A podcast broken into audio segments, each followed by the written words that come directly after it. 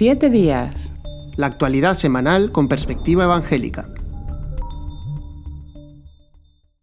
Hola amigos, les saluda Pedro Tarquis y les doy la bienvenida a este programa de Areópago Protestante, para el que tenemos para nuestro análisis semanal a Daniel Ofcan, desde, desde Galicia, director de Protestante Digital. Muy bienvenido, Daniel. Gracias, Pedro. Una vez más, encantados de estar aquí. Igualmente. Y Jonathan Soriano, desde Barcelona, redactor de Protestante Digital. Muy bienvenido también, Jonathan. Gracias, Pedro, y muy buenas a todos. Y hoy tenemos un tema totalmente distinto al que hemos tratado siempre, que es sobre coronavirus. Es broma, ¿no? Vamos a actualizar algunos aspectos que han sido noticia eh, alrededor de, de, la pandemia que todos estamos viviendo. El primero de ellos es que dos colectivos de sanitarios de fe evangélica han sacado una actualización de recomendaciones como profesionales y a la vez creyentes que nos ayudan a poner al día lo que son las medidas preventivas para evitar el, contagio. Hablamos de la UMI, la Unión de Médicos Evangélicos y Enfermería Evangélica. ¿En qué han consistido estos informes? Pues sí, Pedro, la realidad es que Unión Médica Evangélica y también Enfermería, Enfermería Cristiana han estado muy activos durante esta etapa en la que evidentemente eh, son muy necesarios, ¿no? Tener voces eh, profesionales y de personas también de fe cristiana que puedan aportar y que puedan ayudarnos a poder enfrentar las diferentes eh, circunstancias que estamos atravesando. ha habido bastante actividad por medio de comunicados, pero también manuales muy interesantes. Por ejemplo, hemos publicado en Protestante Digital como un manual realizado por enfermeros, médicos evangélicos y la Alianza Evangélica Española, ayudaban un poco a entender cómo se está transmitiendo esta enfermedad, cuáles son las cosas que tenemos que tener en cuenta eh, para, no contagiarnos, cómo prevenir los contagios, en fin, eh, un, abordaje yo creo que en ese sentido muy interesante y, muy válido, porque realmente eh, necesitamos, en un sentido, voces que nos ayuden a veces a, a poder entender cosas que no son tan fáciles de entender o también en una época en la que circulan tantos bulos, tanta información eh, manipulada o con ciertos intereses, pues realmente uno agradece que estas entidades que realmente eh, tienen una experiencia muy contrastada y una trayectoria impecable, eh, pues estén dando este tipo de, documentos que nos ayudan a saber cómo, cómo, actuar. Este fue uno de los manuales que se lanzó a finales de octubre que habla sobre diferentes eh, pautas que, son importantes seguir eh, ante la enfermedad. Ellos hablaban de evitar el contagio mm, por medio de la distancia de eh, evitar el contagio guardando distancia de seguridad, usando la mascarilla y el lavado frecuente de manos. Pero también hablaban de cómo es una oportunidad en la que como cristianos podemos ser testigos de Jesús y de qué forma nosotros, de alguna manera, cuidando nuestro cuerpo y cuidando a los demás, podemos también ser de buen testimonio. Este era un punto muy interesante. Y también el otro manual, el otro documento que hemos comentado recientemente en Protestante Digital, eh, ha sido un documento realizado por la Unión Médica Evangélica. Este documento eh, es específicamente de recomendaciones para evitar contagios en las iglesias. Es decir, eh, sabiendo que las iglesias es un entorno, los lugares de culto son un entorno en el que podemos pasar cierto tiempo juntos, personas de mm, diferentes familias que trabajan en diferentes ámbitos, diferentes ambientes, pues hay un riesgo de contagio que es bueno eh, procurar evitar. Eh, por eso la UME, mm, pues de acuerdo también a las últimas investigaciones, un documento muy muy actualizado, fue lanzado a mediados de noviembre y ellos pues hablan sobre todo de, la transmisión eh, por medio de, aerosoles eh, del virus. Es decir, antes se pensaba que se transmitía por gotas, eh, pequeñas gotas, pero ahora mm, toda la evidencia apunta que es por aerosoles, lo cual indica que hay que tomar medidas, otro, tipo de medidas o medidas adicionales a las que ya se estaban tomando, como eran la mascarilla, ¿no? Y se habla mucho del tema de la ventilación, algo sin duda importante y que las iglesias tienen que tener en cuenta hoy en día, ¿no? El tema de cómo está la calidad del aire en el lugar donde me estoy reuniendo y también desde la Unión Médica Evangélica se ofrecen recursos para poder eh, conocer cuál es el estado del, aire, mm, qué, métodos utilizar eh, y, bueno, pues eh, de alguna manera buscar ser responsables en ese sentido para que los lugares de culto sean también espacios seguros y espacios saludables para poder llevar a cabo las reuniones que lamentablemente ahora están siendo un poco difíciles en muchos lugares de España por las, grandes limitaciones que hay para para la movilidad y para, la, para las mismas reuniones que hay restricciones en prácticamente toda España. Esto eh, nos recuerda que la ciencia no, es una ciencia exacta siempre y que no es infalible. La palabra de Dios sí es la palabra de Dios, pero la ciencia eh, avanza a base de acierto error. Eh, por ejemplo, hubo un tiempo que la mascarilla no se consideró necesaria, después se vio su utilidad. El tema de aerosoles ahora, por ejemplo, cantar o hablar en público de forma fuerte pues eh, expulsa esos aerosoles y puede ser contagio, con lo cual se recomienda ahora el no cantar eh, sin mascarilla en, público ni hablar fuerte y son, son aspectos que van avanzando y que más que generar confusión nos deben ayudar a entender que la ciencia va avanzando en, conocer mejor los métodos de contagio. Así que bueno, que es, de agradecer este esfuerzo. Eh, por otro lado, hay otra entidad que son psicólogos evangélicos que han abordado otra faceta que a todos de una forma más o menos intensa afecta en, la pandemia, que es en el aspecto psicológico. Eh, de, qué forma han abordado este tema los psicólogos evangélicos, Jonathan? Pues sí, eh, Pedro, como dices, eh, el grupo de psicólogos evangélicos de aquí de España ya publicó en, en, mayo un primer documento con una serie de propuestas para gestionar esta crisis a nivel emocional y espiritual.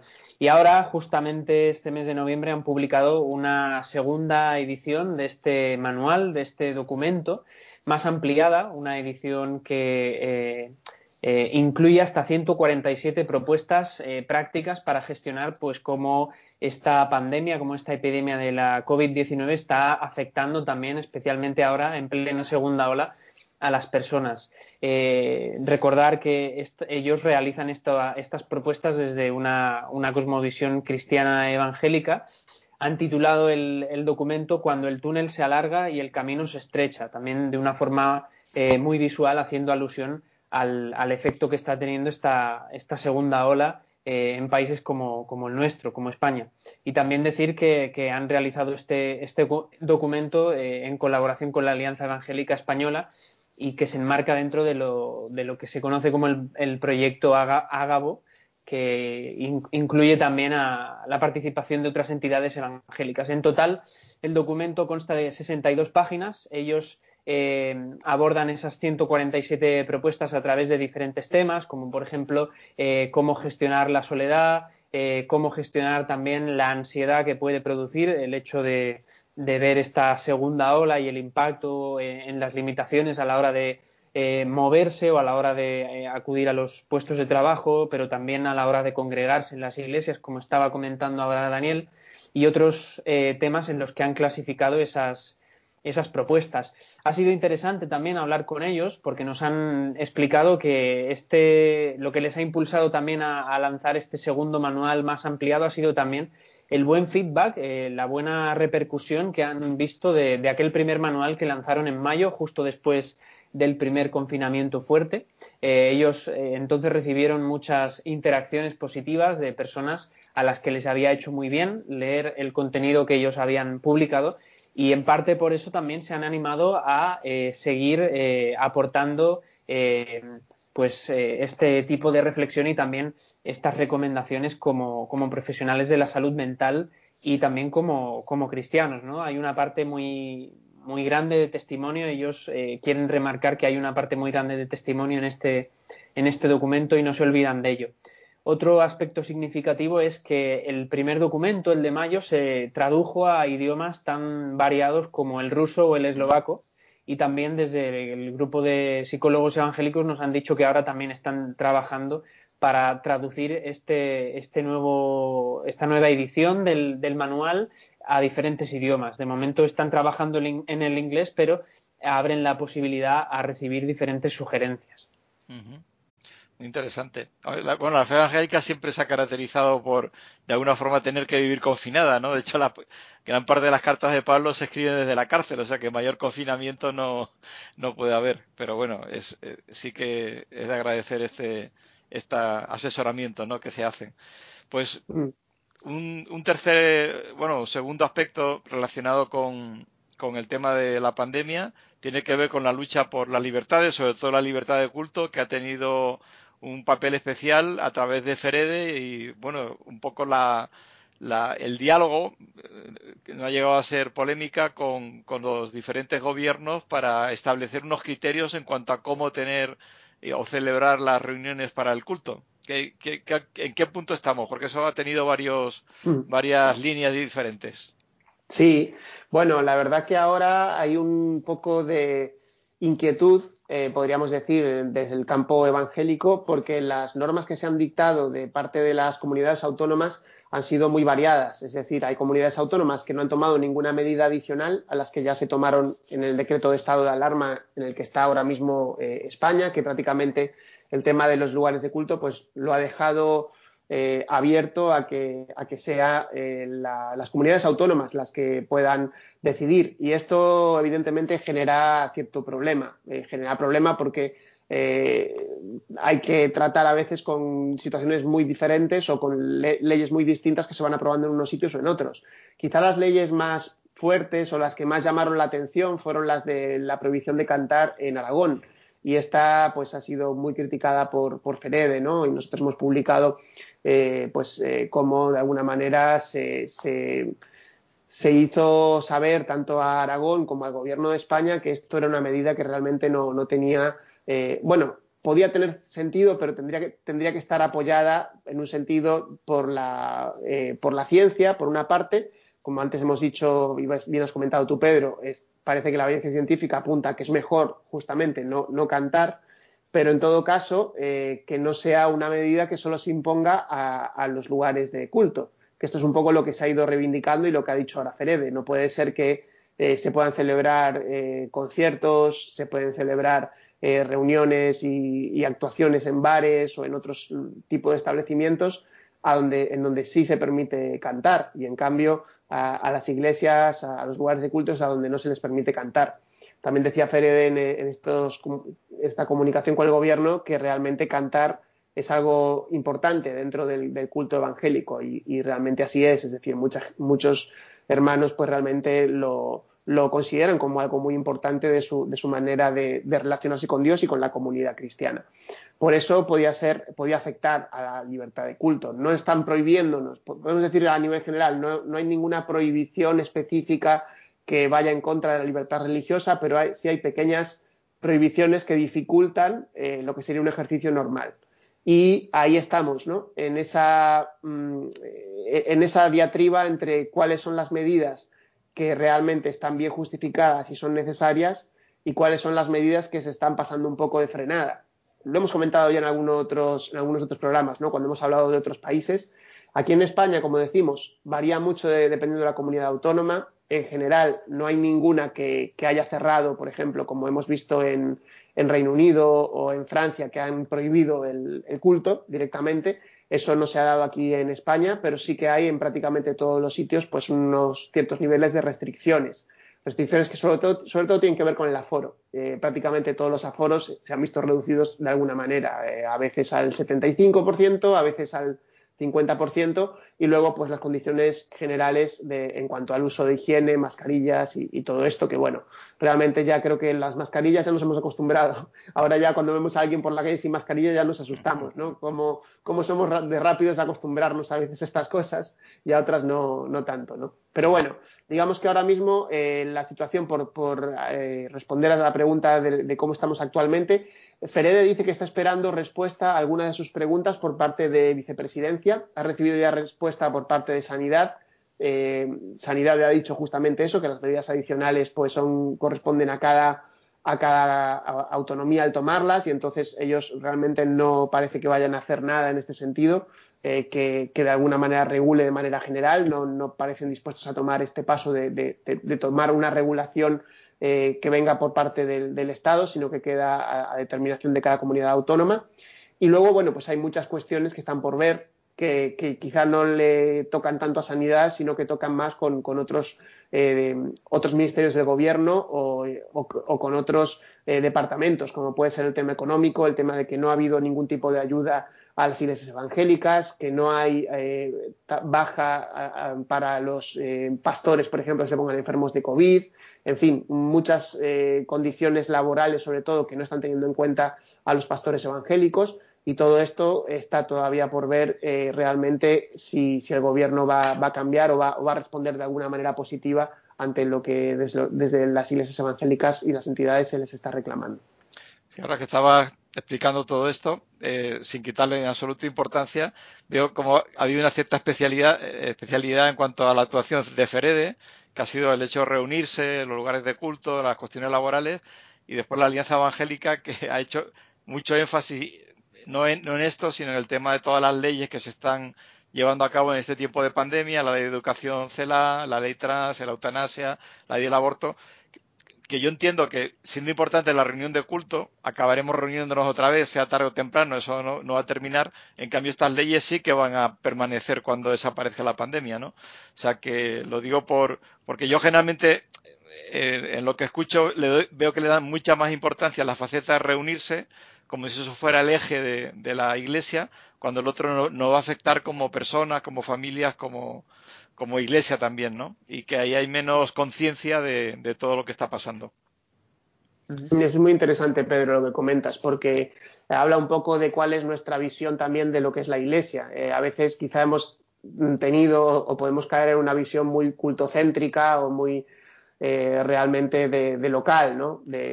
Y a veces, y bueno, lo que estamos viendo que esta pandemia está impulsando a nivel, a nivel general a, todas las iglesias a tener que salir de, de esa comodidad, por así decirlo. No, no siempre es, comodidad. Eh, no, no, quiero ahora eh, mm, minusvalorar el trabajo que se hace desde las iglesias en, los lugares de culto, que es muy, muy importante, por supuesto, y tenemos que, defenderlo.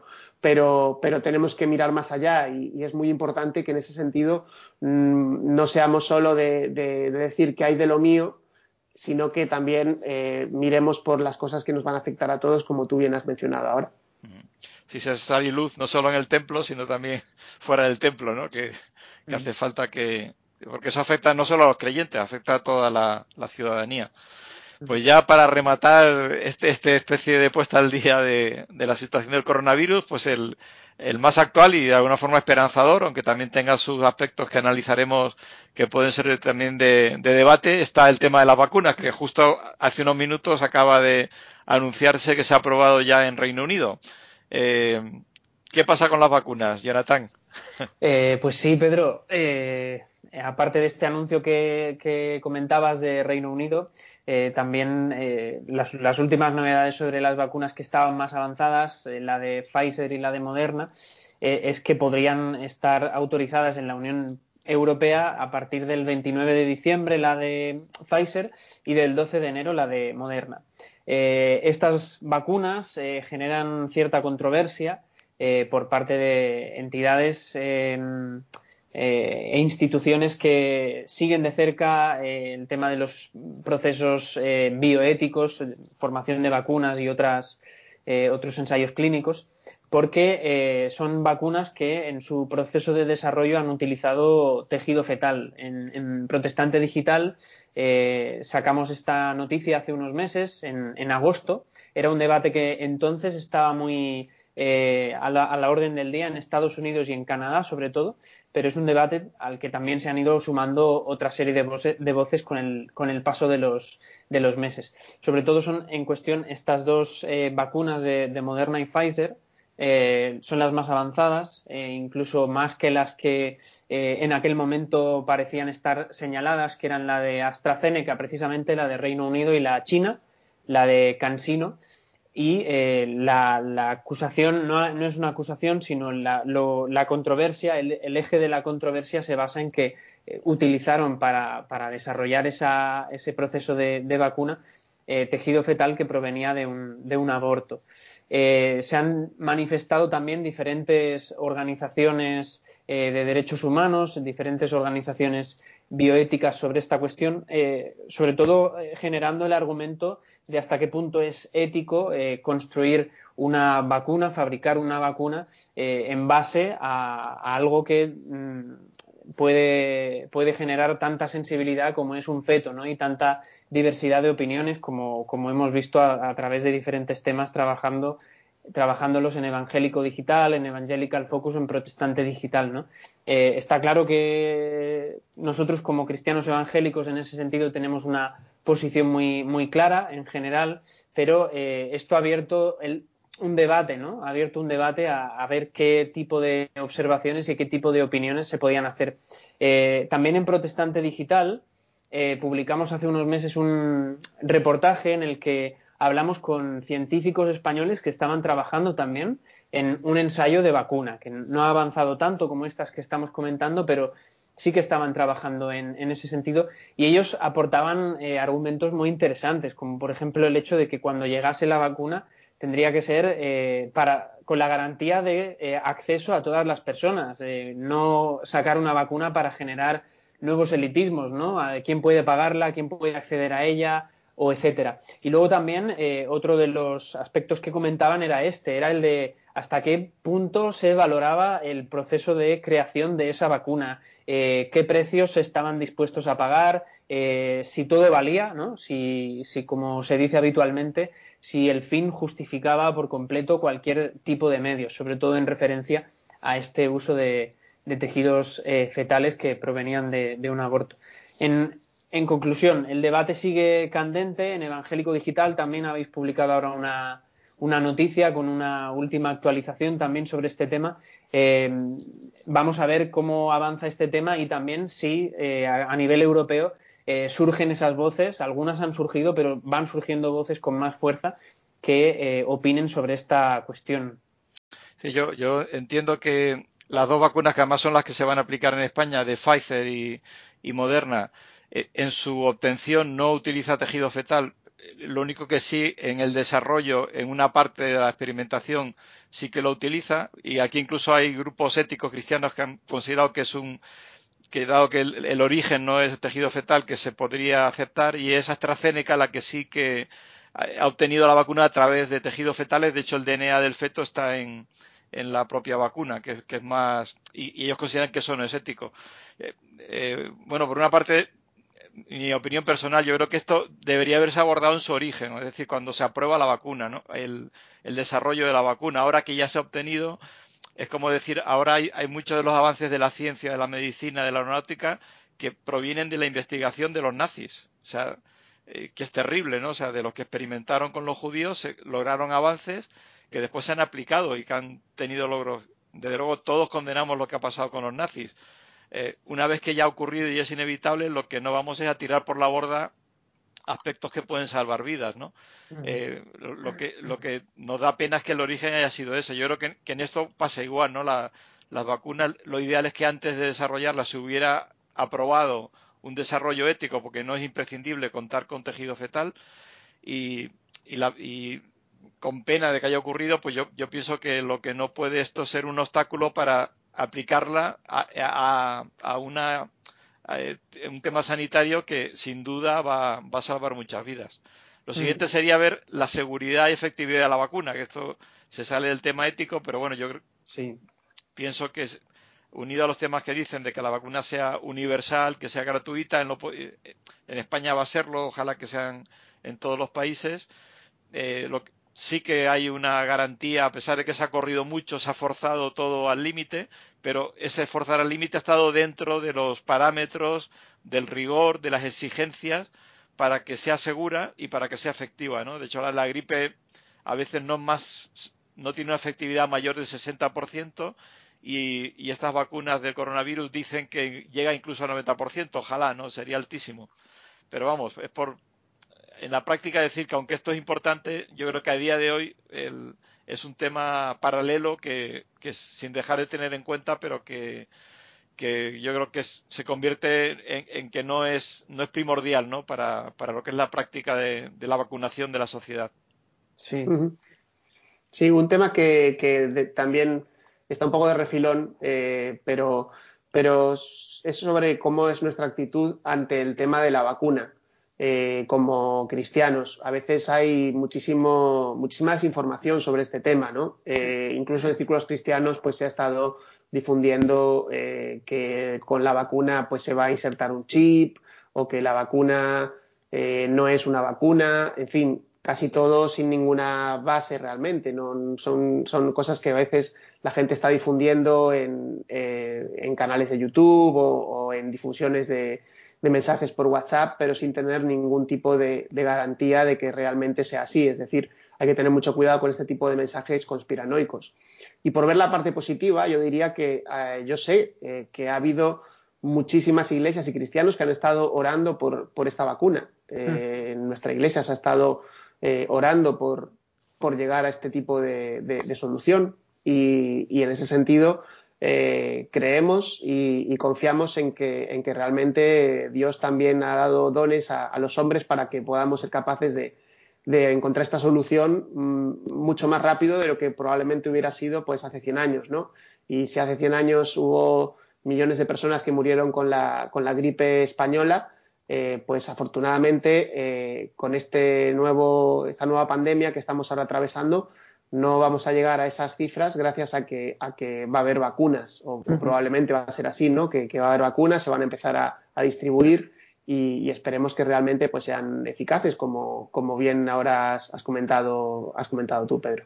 Sí, yo estoy de acuerdo con lo que comentabas tú, Pedro, antes de que quizá en el proceso de elaboración, antes comentábamos con Daniel eh, la necesidad de una legislación, no, eh, no, el desconocimiento muy generalizado que hay sobre cómo se legisla a nivel de bioética eh, un proceso de hacer una vacuna, qué se puede hacer, qué no se puede hacer. Entonces, estoy de acuerdo en lo que decías, de que quizás antes de empezar un proceso de investigación sobre una vacuna eh, sería necesario establecer esos límites, ¿no?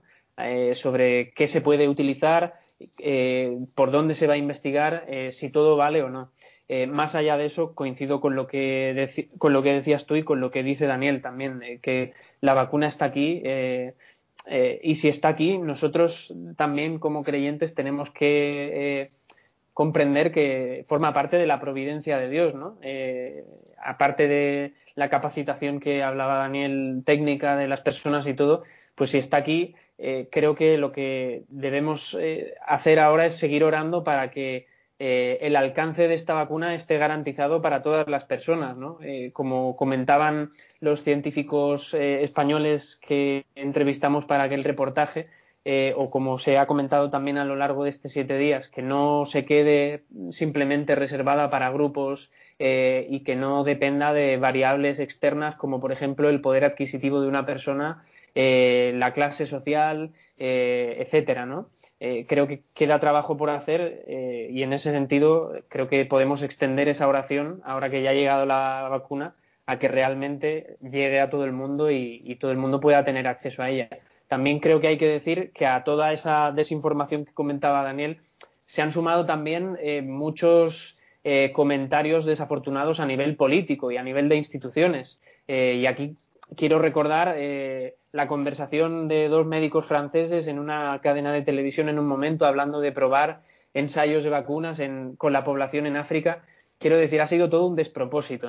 el, proceso en general deja mucho que desear pero viéndolo todo ello con perspectiva y viendo que ya estamos aquí en este punto, estoy de acuerdo con lo que comentáis y creo que hay que orar para, para eso, para que todo el mundo pueda tener acceso a ella.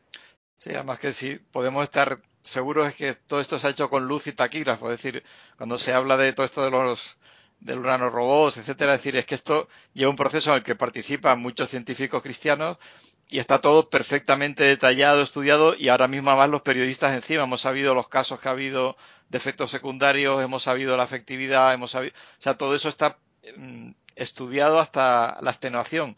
Entonces que, que en fin, podemos pensar con más razón que van a envenenarnos a través del, del aire que respiramos, que no, que no está controlado, que esto sí que está controlado, ¿no? Entonces que es un, sin duda un gran avance, ¿no? Yo creo que, que Dios ha, ha dado un, como el rey Ezequiel nos, nos, ha dado unos años más de vida a esta sociedad, ¿no? A través de, a través de esta vacuna, porque si no, realmente la situación, pues, podía ser bastante, bastante dantesca, ¿no?